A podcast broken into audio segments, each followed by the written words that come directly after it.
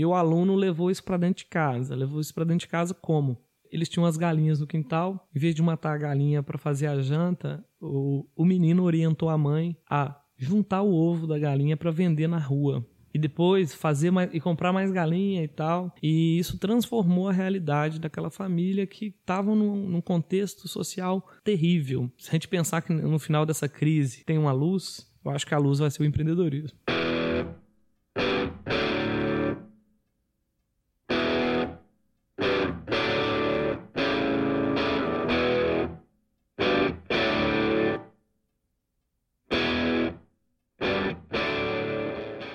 Olá pessoal, sejam muito bem-vindos a um novo episódio do Gestão em Vertigem, o seu podcast descontraído sobre gestão e gerenciamento de situações né, adversas do nosso cotidiano, do mundo dos negócios e empreendedorismo. Hoje nós temos um convidado muito especial, um grande amigo também de longa data, ele que é analista do Sebrae e vou deixar com que ele se apresente né? Hoje nós vamos fazer uma apresentação um pouco diferente, porque está correlacionado ao nosso tema. Nós vamos falar um pouco sobre os horizontes da educação empreendedora. Eu sou o Rafael, pai do Henrique. Eu sou o Lavoisier, pai do Daniel e do Miguel. Olá pessoal, eu sou o Jefferson, né? pai da linda Maria Luísa.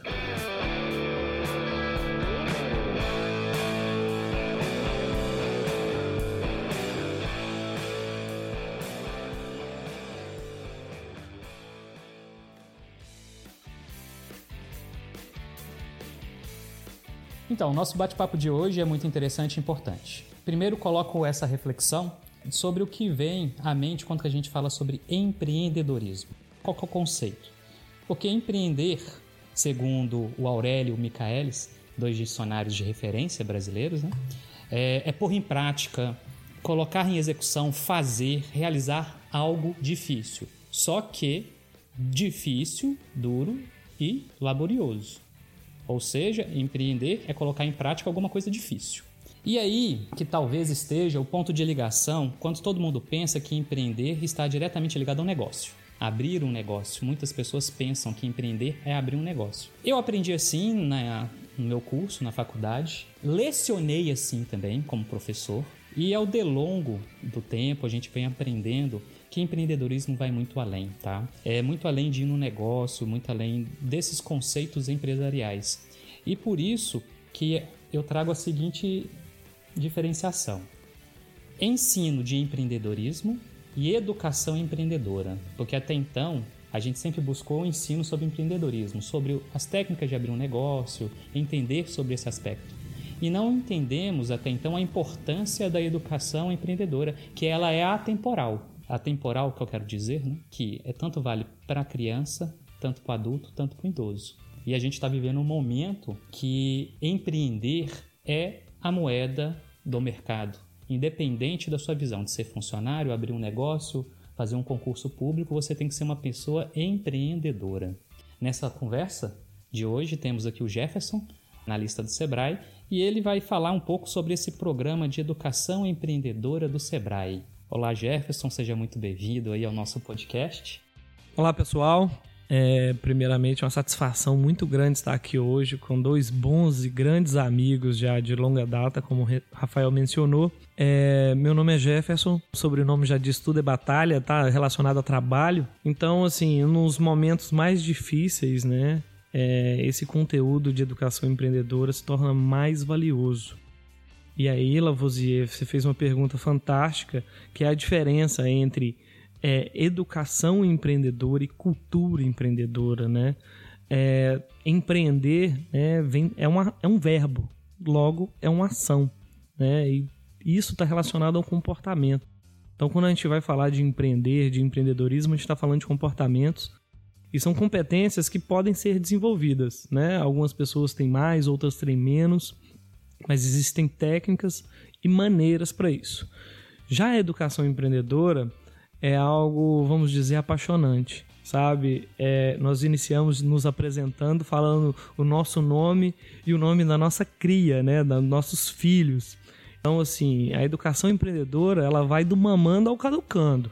né? não tem momento. É, essa questão da educação empreendedora, no cenário hoje do Covid, é ainda mais importante, ainda toma um contexto ainda muito maior, até um pouco fora do programa que eu vou falar sobre ele, mas é a responsabilidade nossa como pais, de fato, educadores dessas crianças e dessa juventude que está vindo aí. Interessante, Jefferson, isso que você está dizendo, né? Porque a gente percebe não somente essa questão da, da dimensão da educação empreendedora dentro de casa, né? Que isso é uma oportunidade, mas para que isso seja desenvolvido, obviamente, os pais têm que ter passado por esse processo. E certamente, eu acredito, né, eu queria também saber a sua opinião, muito provavelmente eles teriam essa experiência dentro das escolas. Né? Então, na sua educação formal, ele teria uma educação voltada também para o empreendedorismo. Como que você acredita que a educação empreendedora pode ser desenvolvida dentro de casa?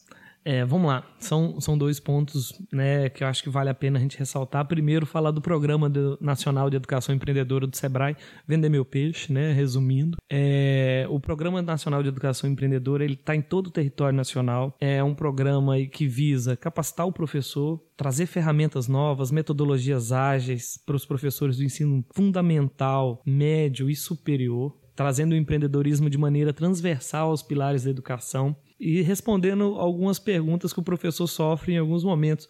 Professor, para que, que eu vou usar o tal do logaritmo na minha vida? Então, o professor às vezes se vê numa saia justa e através da, das metodologias, principalmente são metodologias ágeis, ele consegue se livrar dessa sinuca de bico. Mas aí quando a gente traz isso para um cenário domiciliar, né, que nós estamos tendo aí um turbilhão de mudanças. Até um tempo atrás, o professor proibia o aluno de ter um celular na mão, era proibido, diretores tomavam isso. Na minha época de escola eu não tinha celular, então não, não existia esse problema. Mas agora existe. E quando essa pandemia acabar, esses alunos voltarem para as escolas? Como que a gente vai proibir esses alunos de não utilizar essas ferramentas digitais? Celular, tablet, notebook. Eu acho que vem aí uma, uma revolução educacional. Dentro de casa, o desafio é maior, porque agora é o pai, é o pai e a mãe que tem que conduzir aquela transferência que em alguns momentos eram feitas para o professor, Hoje já não pode mais existir, né? Hoje a responsabilidade é 100%. Então, assim, e aí? O pai que não é empreendedor, como ensinar uma competência que ele não tem? Porque nós somos espelhos, né?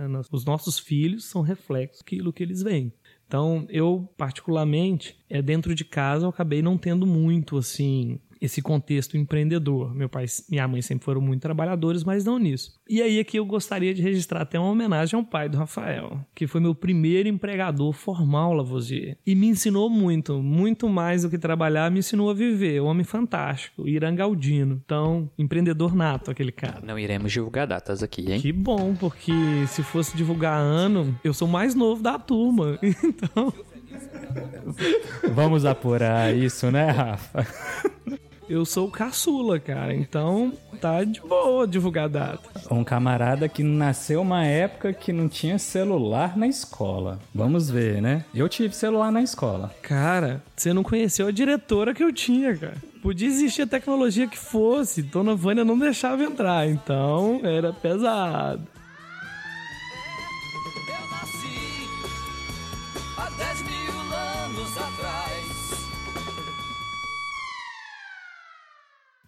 Então, assim, é, o grande desafio agora dos pais é, de fato, desenvolverem em si a competência empreendedora para conseguir transferir isso para os filhos. Sabendo disso, o Minas Gerais né, tem o Centro de Referência Empreendedora, que é o CER. E aí, para quem for procurar no Google, ia ser com C. C-E-R, né? Porque aí vai procurar lá ser, né?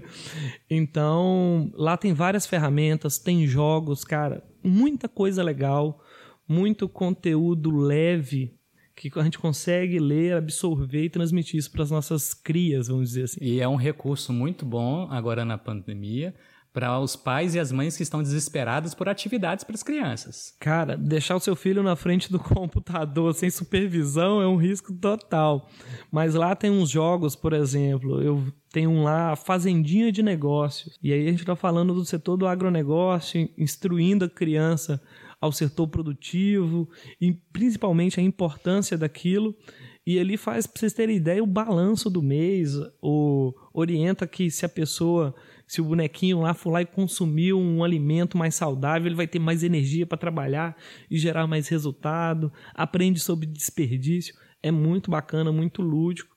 Tem conteúdo para pai, para mãe, para vovó, para titia, para professor, para educador, tudo gratuito. Muito bacana isso também. Ô Jefferson, eu acho muito interessante a abordagem que você fez, né, sobre esse processo educacional dentro de casa, né, da educação empreendedora dentro de casa. Eu venho da experiência também da educação escolar. Eu fui professor também na, na escola formal é, e também em universidade. Então foram 12 anos dedicados a isso. E eu sei assim o quanto o tanto o Sebrae a partir da iniciativa do programa tem suas barreiras a serem superadas e acredito também que é um paradigma a ser quebrado dentro da escola, dentro das diretrizes também do MEC, de inserir, de envolver os professores, envolver os alunos nesse meio de educação empreendedora. Mediante isso, eu acredito que tem muitos desafios né, a serem superados. Você consegue trazer para nós alguns desafios que precisam ser superados nesse momento?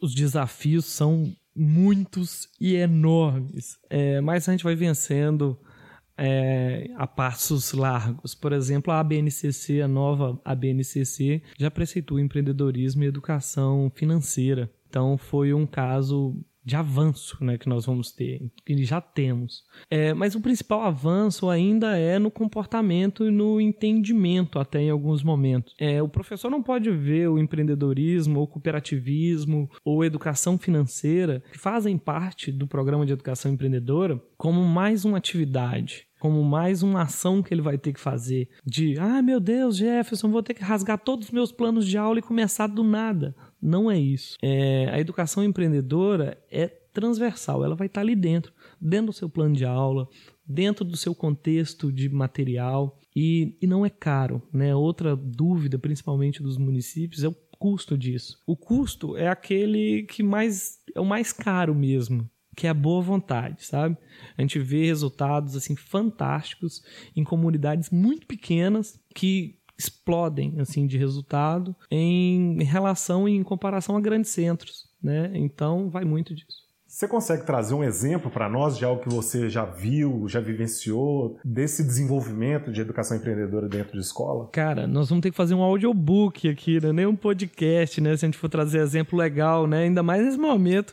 A coisa boa eu acho que é o que a gente mais tem que divulgar. É, por exemplo, trazendo aqui bem local mesmo, tem uma comunidade aqui perto, que nós estamos em Teoflotone, né? A gente tem que vincular isso, porque o podcast ele é atemporal, como o nosso amigo Lavoisier disse, e também é global, né? Então nós estamos em Teoflotone, tem uma comunidade próxima aqui chamada Maravilha, que tem uma lagoa linda. É, e uma diretora lá comprou o programa, de uma, abraçou mesmo, levou isso para dentro de casa, deu super certo. Os alunos saíram super motivados, aquilo transformou e ainda transforma, ainda transborda muitos resultados. Mas tem um caso assim muito legal de Diamantina, que também faz parte da região que nós atendemos, de uma família com vulnerabilidade social e por aí vai, um contexto muito complicado que não cabe ao momento, né? A gente capacitou a rede municipal, os professores, o professor levou isso para os alunos, né, que o professor aderiu ao programa, e o aluno levou isso para dentro de casa. Levou isso para dentro de casa como?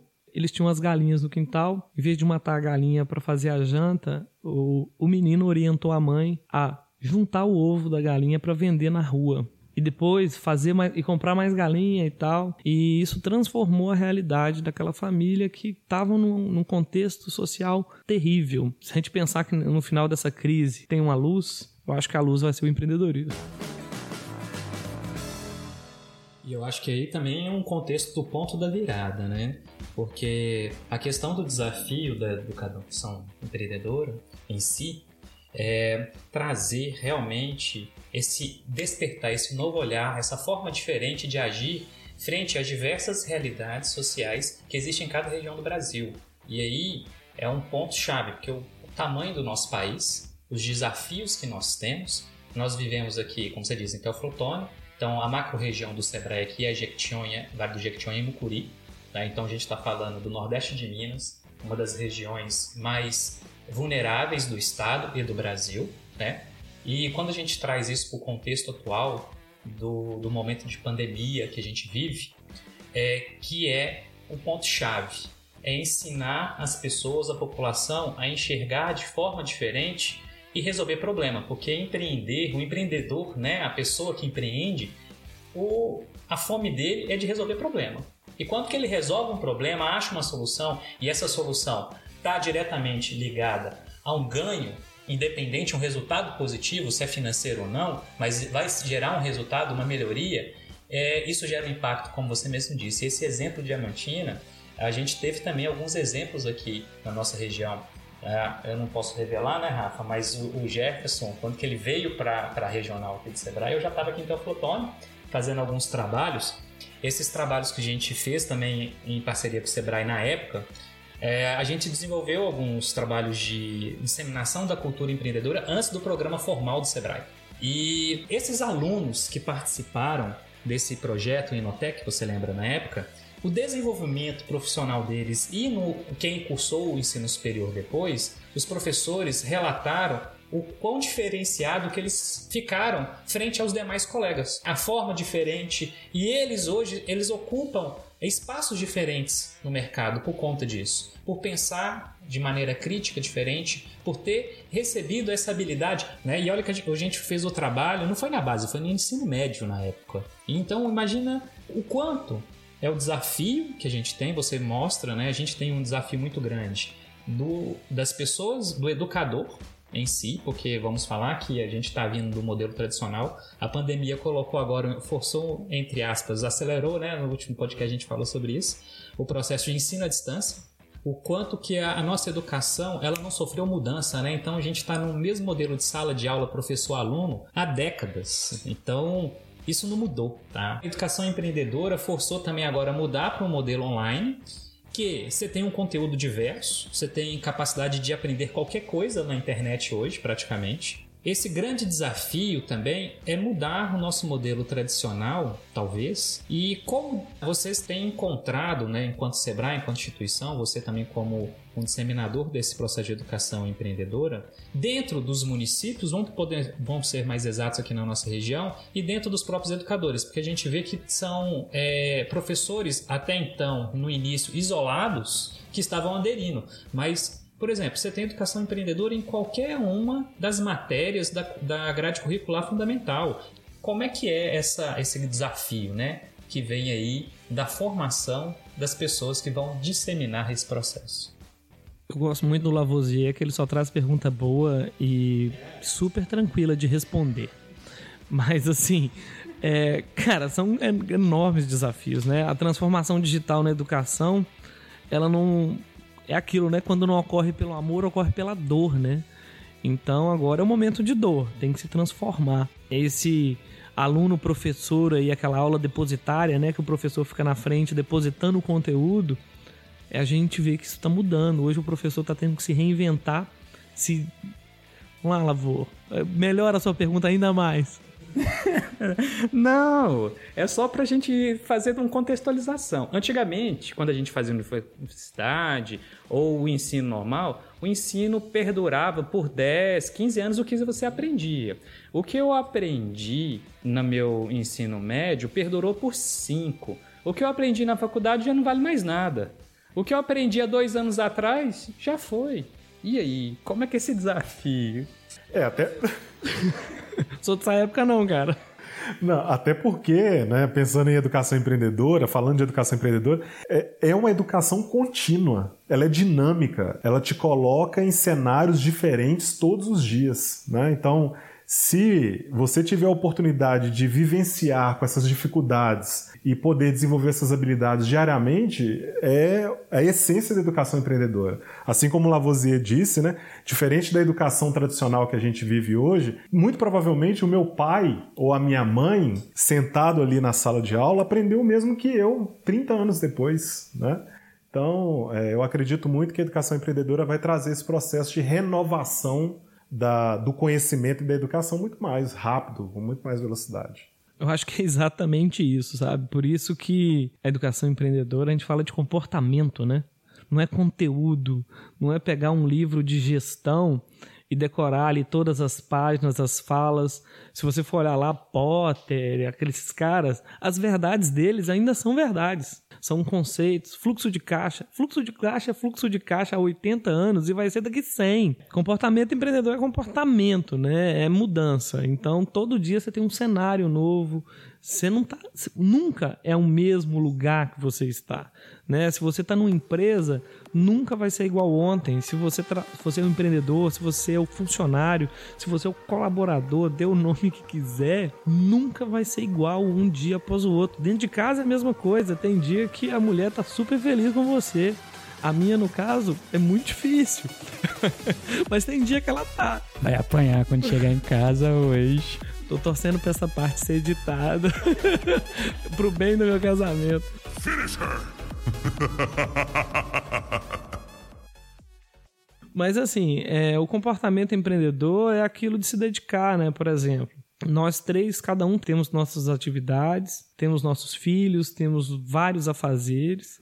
Estamos aqui tirando um tempo do nosso dia para ter esse bate-papo e quem sabe ser a luz para pelo menos uma pessoa. Se uma pessoa ver no empreendedorismo é, uma oportunidade de transformação e de fato se transformar, eu acho que nossa missão aqui já está bem feita. E algumas outras coisas que a gente falando de educação, que a gente deveria ter na base, por exemplo, a educação financeira, né? Educação financeira é básico e nós não vemos. Eu não me lembro, né? Eu não sou tão antigo quanto Lavoisier, que na escola dele nada se cria, tudo se transforma, né? Mas essa frase eu aprendi na minha também, é uma regra, né?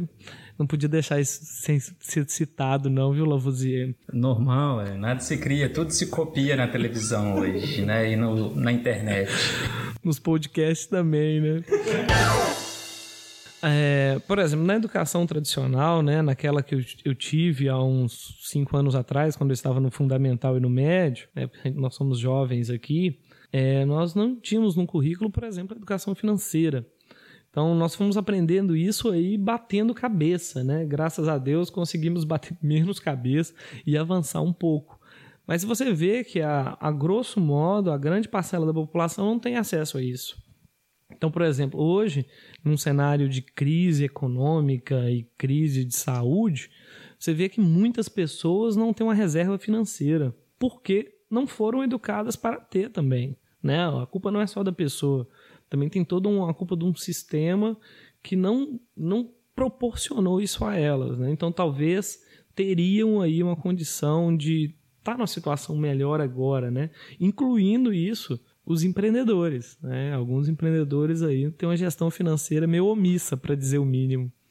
Não, isso é uma realidade. A gente conversou sobre isso no nosso último podcast e a gente relatou realmente que uma dificuldade do, do empreendedorismo, né?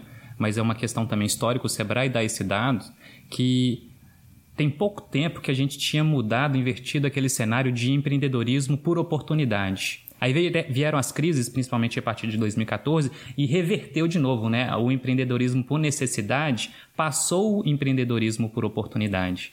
E agora talvez aumentará novamente. E é bom que venha esse processo de consciência, de educação empreendedora, tanto de base, porque vai ser um reflexo em cadeia, para que esse cenário, mesmo sendo por necessidade, ele ocorra com maior solidez, com uma base mais estruturada, que não pegue, como pegou muitas pessoas desprevenidas que realmente não tiveram aí aquela situação. Você cresce pela dor ou pela paixão. Né? Então aqui a gente está tendo aí muita gente que está aprendendo pela dor o aspecto do empreendedorismo em si, uma, uma das características empreendedoras. É, o empreendedorismo por necessidade, eu acredito que num pós Covid vai ainda ficar mais latente e vai ficar pior. Então, assim, é, para vocês terem ideia, né, em relação ao a, questão da cultura empreendedora, tem um dado que eu, que eu estava lendo, apenas 9% das crianças e alunos no ano de 2019 tiveram acesso ao conteúdo. Então, assim, a responsabilidade é só do educador mesmo, só do professor? Ou é nossa como pai, mãe, né, avô, avó?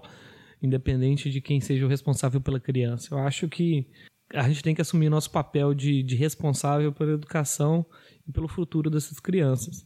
E aí, se a gente pensar, por exemplo, que um, possivelmente o número de concursos, isso vai diminuir, já tem diminuído, né? Essa, essa, esse potencial enxugamento do Estado. Então, o empreendedorismo certamente vai ser a tábua de salvação, né? E tomara que a gente fique por cima da tábua, né? Não como Leonardo DiCaprio, né? Tinha espaço para ele ali. Essa foi ótima. Leonardo DiCaprio. Jack! There's a boy, Jack! Ô Gerson, é muito boas as observações que você fez, né? Agora, quando o Sebrae trouxe esse programa, né, para poder começar a se desenvolver a educação empreendedora aí nas escolas, obviamente ele já tinha ali, também de outros programas que o Sebrae desenvolve, é, qual que era a perspectiva do Sebrae em relação ao desenvolvimento dessas habilidades, desses comportamentos empreendedores. O que, que você acredita que é o lastro que essa educação empreendedora, especificamente o programa do Sebrae, vai trazer para a educação?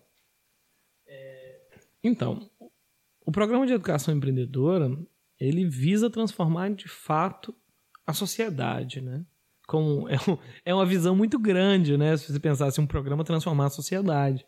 Mas claro que não é a curto prazo. Né? A ideia é trabalhar, por exemplo, o jovem no fundamental para que quando ele chegue no ensino superior, ele já tenha ali a possibilidade de trabalhar uma startup, resolver problemas maiores, né? Assim como Lavoisier citou o caso do Inotec, que foi antes do, do Cultura Empreendedora. Isso entregou mais sua idade, Lavoisier. Eu tinha acabado de chegar aqui. Eu era bem jovem participando desse programa, sempre jovem. É, é verdade, verdade. É, a gente não pode discordar, né? O podcast é deles, né, gente? É, deixa eu contar um segredo, porque você não fala mal de quem edita o podcast. entendeu? Você, parece que não ouve outros podcasts, então não pode falar mal de quem edita, entendeu? É, gente, eles tentam estar mais pro pânico. né? Tá parecendo pânico. E tem, e tem, um ameaçando o outro. E tem, Pô, e tem um grande aspecto. E tem, e, tem, e tem falas comprometedoras aqui, né? Não, sempre tem. Rafael pode dizer aí que há um, há um aspecto comprometedor do Jefferson aqui pesado. Rapaz, sempre tem. É, já perdi o medo desse tipo de coisa. Sabe? Minha esposa tá aí, né? Eu acho que o comprometedor é ela. Carolina, beijo.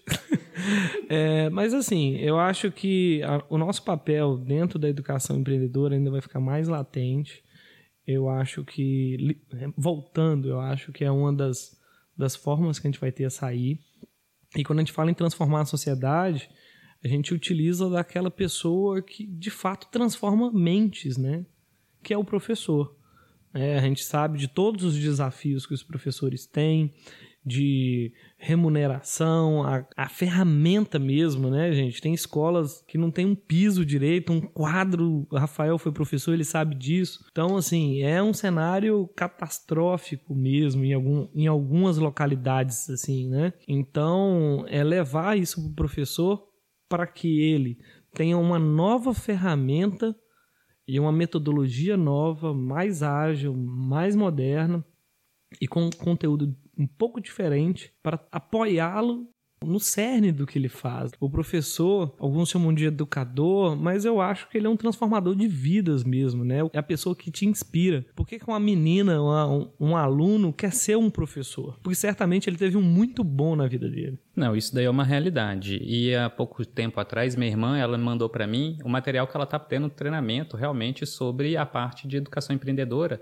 E ela dava aula na época no ensino maternal, né? E depois agora ela passou para o ensino fundamental. E ela falou assim: Eu tô apanhando, mas eu tô gostando de aprender sobre, porque ajudou. E depois disso ela fez outros cursos que ajudaram ela nessa visão. E dá até parabéns a todos os educadores, né, professores, porque o desafio nesse Brasil é, é muito grande.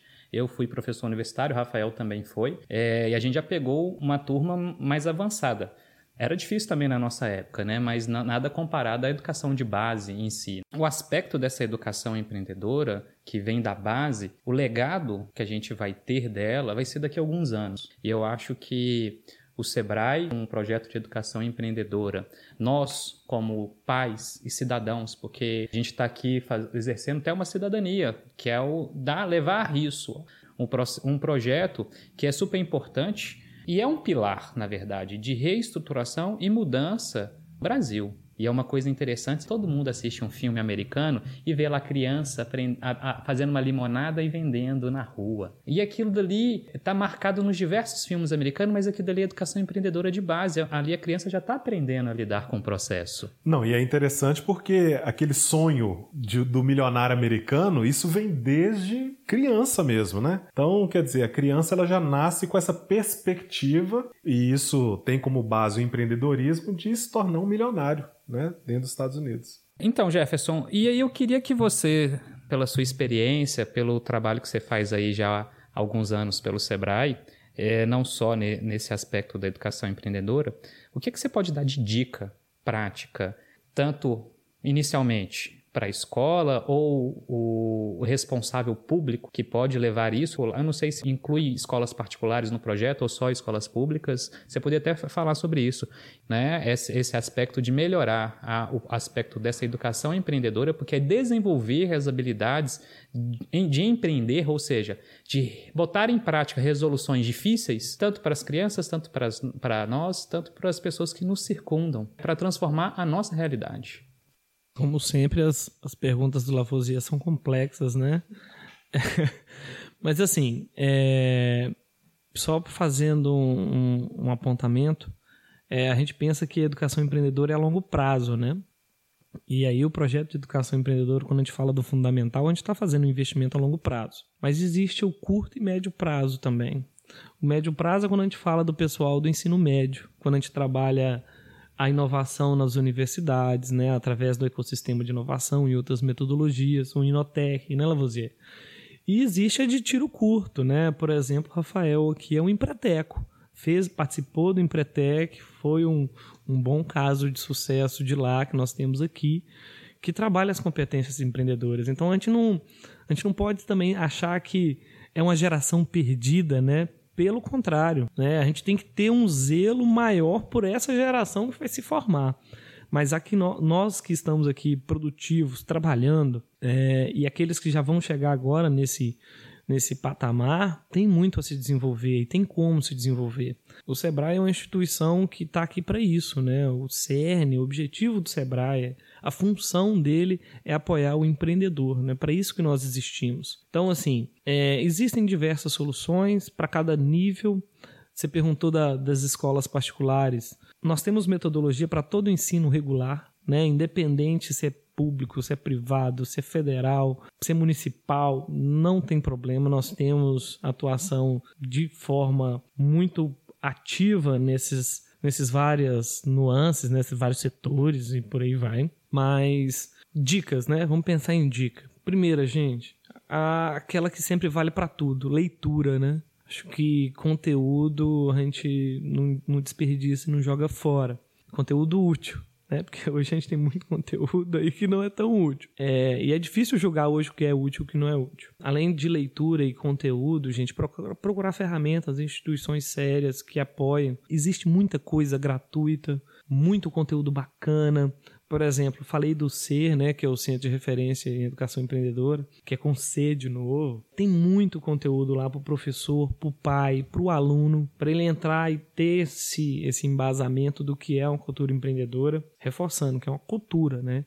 E cultura não é só uma pessoa, né, só um aluno, só o fundamental. Não, é, é todo mundo, todos os níveis sociais. Eu acho que essa é a nossa nossa luz no fim do túnel aí para independente do Covid, independente da crise econômica que tivermos, que vão vir outras, né? Mas através do empreendedorismo a gente vai conseguir superá-las uma a uma.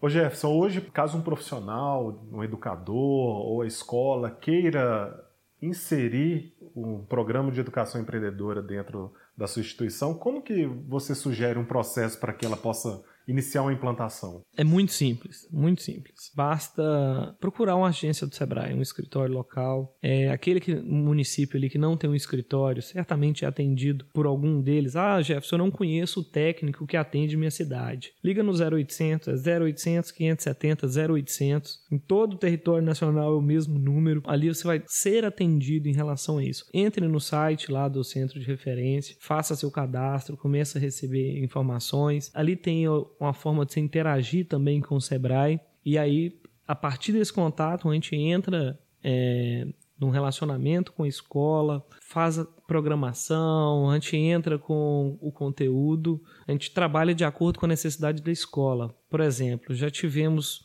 escolas que não tinham dentro da sua grade de horária tempo para capacitar os professores, porque estava muito justo. Acredito que você já passou por isso, né, Rafael? E um professor ele trabalha em várias escolas ao mesmo tempo, é uma loucura. Então, assim, lá nós customizamos uma solução, customizamos o conteúdo para atingir o objetivo. Então, procure o escritório local, né, ou o Sebrae mesmo do, do seu estado ou da sua cidade, para que a gente consiga avançar. Mais oportunidade tem e a gente está aqui para isso. O Jefferson, se você pudesse hoje dar uma orientação né, para um jovem que tem uma perspectiva de iniciar no mercado de trabalho ou que deseja ter uma vida mais próspera, né, digamos assim, obviamente os comportamentos empreendedores eles vão aumentar esse potencial, digamos. Né? O que, que você diria para esse jovem? É, Rafael, você também faz pergunta boa. Achei que era só lá você. Brincadeira, Rafael. É, Primeiramente, eu reforçaria com ele as competências empreendedoras, aquelas 10 básicas, sabe? É, a busca por oportunidade, uma visão de futuro ali, é, metas, objetivos, gente, planejamento, né? Não adianta você ter uma meta sem você saber como que você vai chegar. Então, são as competências básicas, sabe? E em tudo que você for fazer, faça o melhor. Tente ser o melhor, mesmo que de fato ali em algum momento você não vai conseguir né, ser o melhor em tudo, mas o seu empenho, sua dedicação certamente será recompensado. Mais tarde ou não, mas vai ser. Em um momento, eu, eu pelo menos eu tenho muita fé nisso, sabe? Que no final dá tudo certo.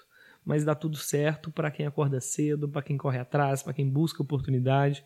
Oportunidade tem muita, né? Hoje acesso à informação, às universidades, está muito fácil né, em relação ao que nós vivemos há 10 anos atrás ou que vivemos há 5. E a gente sabe que hoje só uma formação acadêmica não é o suficiente. No final, é o comportamento que muda, né? As pessoas são contratadas pelo currículo e são demitidas pelo comportamento. Então, é comportamento de novo. Lacrou. Ele resumiu uma frase que está ultimamente na internet, muito utilizada por grandes profissionais, que é contrate caráter e treine habilidade. O comportamento empreendedor, quem quiser saber, né, os 10 características, digita lá né, no site de busca os 10 comportamentos é, do empreendedor que você vai ter as competências essenciais e tem já explicações, tem vídeo também no YouTube. Isso daí é uma, é uma um conhecimento que já está disponível, né? Independente do horário que você acorda, o importante é o que, que você está fazendo quando você está acordado. Ou você está realmente crescendo, ou você está dormindo no ponto, né? Eu tinha que ter ouvido você falar isso na minha adolescência, eu ia mostrar para minha mãe.